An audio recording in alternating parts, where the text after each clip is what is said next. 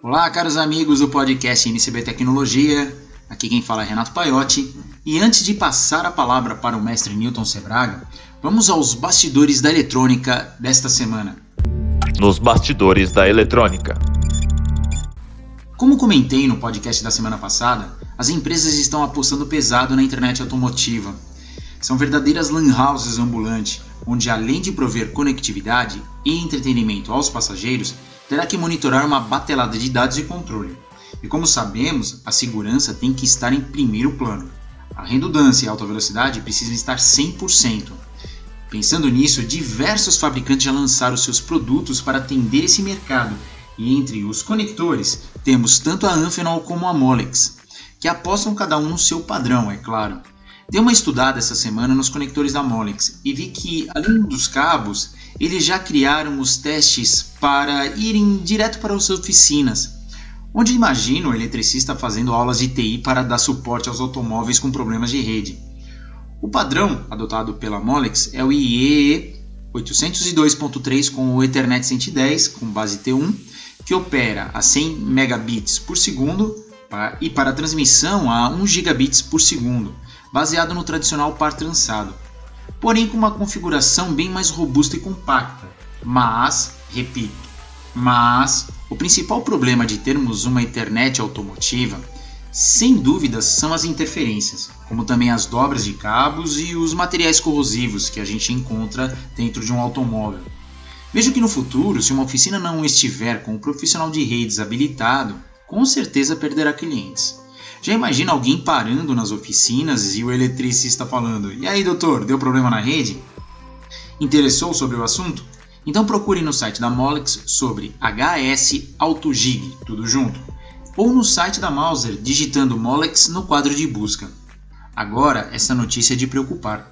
Não é de hoje que os cyber-ataques vindos da China e Rússia se tornaram um negócio lucrativo para esses países, onde eles invadem a empresa que está desenvolvendo é, um aplicativo ou insere nele o vírus ou o cavalo de Troia sem os desenvolvedores saberem. Mas agora, um grupo de hackers chineses conhecido como Barium estão invadindo empresas desenvolvedoras de chips e implantando os seus códigos no componente vendido pelos próprios fabricantes. A empresa que denunciou isto foi a Cycraft, de Taiwan, que criou a operação chamada Skeleton para investigar esses ataques. Segundo essa mesma empresa, algumas fabricantes de CI já foram atacadas, mas eles não querem divulgar nomes para que essas empresas possam se ajustar. Não se sabe ainda o real motivo desses ataques, se é somente espionagem ou causar um dano mundial. Por se tratar de um grupo chinês, o foco deles é mais espionagem, ao contrário dos russos que visam sequestrar dispositivos e pedir bitcoins em troca. Resumindo, os desenvolvedores eletrônicos necessitarão de mais um cuidado na hora de projetar seus dispositivos a partir de agora. Este foi nos bastidores da eletrônica dessa semana e agora vamos ouvir o mestre falar sobre o efeito Doppler e aprender um pouco mais sobre tecnologia. Você sabe o que é bom? Bom é Bill of Materials ou lista de materiais. A Mauser disponibiliza a ferramenta BOM, que permite cotar e comprar a lista completa de materiais necessárias para o seu projeto de forma inteligente, rápida e procurando os produtos mais atuais que satisfazem as suas necessidades. Palavras do mestre Newton Sebraga. Olá a todos. Esse é o canal de podcast do Instituto Newton Sebraga e eu sou Newton Sebraga e estou aqui mais uma vez para conversar com vocês sobre tecnologia e ciência. A tecnologia pode ser relacionada com a eletrônica, com as telecomunicações, com a mecatrônica, com a engenharia em geral. E a ciência pode ser a física, pode ser a química, pode ser a astronomia e muitas outras, que hoje em dia se interrelacionam, como tudo que acontece no nosso mundo. O assunto de hoje é o efeito Doppler, que é aproveitada numa grande quantidade de dispositivos e, em especial, nós falaremos do efeito Doppler aplicado às ondas sonoras, que é aplicado no sonar e em alguns sistemas de detecção de objetos usados por robôs e por máquinas, que podem detectar movimento das pessoas e até sistemas de alarme. que podem verificar se uma pessoa entra no seu campo de ação e está se movendo dentro da sua casa. Vamos explicar o que, que significa isso. Vamos imaginar que a gente tem uma fonte sonora, um oscilador de áudio, eh, que gere um sinal de 340 Hz num alto-falante. Nós temos uma onda sonora de 340 Hz. Por que, que nós escolhemos essa frequência? Para facilidade de entendimento, porque o som se propaga a 340 metros por segundo. Assim, se num, em um segundo eh, essas vibrações sonoras percorrem 340 metros e essas ondas sonoras correspondem a 340 vibrações por segundo, é fácil perceber que cada vibração ocupa um espaço de um metro. Então, nós falamos o quê? Que essas ondas sonoras têm um comprimento de onda de um metro. Então, vamos tomar esse parâmetro como base para o que nós vamos falar a seguir. Vamos imaginar que agora a fonte sonora, o nosso amplificador, se mova se ele se aproximar da gente, é fácil perceber que, à medida que ele se movimenta, o espaço entre eles e nós torna-se menor. Naquele intervalinho, por exemplo, de um segundo que ele se moveu, agora a distância se alterou. O que, que significa isso? Aqueles 340 ciclos que ele produziu, naquele segundo em que ele se aproximou, vão ocupar um espaço menor. Então é como se as ondas estivessem sendo contraídas. Elas vão ter um comprimento de onda menor. Então o que, que significa isso? Para os nossos ouvidos, nós não percebemos que o objeto se movimentou, que a fonte se movimentou, mas nós ouvimos o som de maneira diferente. Diminuiu o comprimento da onda, aumentou a frequência. Então, para os nossos ouvidos, nós teremos a impressão que a frequência que ele produziu aumentou e nós ouviríamos um som mais agudo. Da mesma forma que, se esse objeto se afastar, se essa fonte sonora se afastar, nós teremos o quê? Que à medida que ele se afasta, nós temos uma alteração no espaço em que aqueles 340 ciclos de vibrações devem ocupar. Então, as ondas serão mais compridas. Maior comprimento de onda significa menor frequência. E os nossos ouvidos perceberão a alteração no som. Eles passarão a ouvir o som como se ele fosse mais grave. Nós teremos uma modificação. Então vejam que se o som se aproxima, a fonte sonora se aproxima, nós percebemos como se ele fosse mais agudo.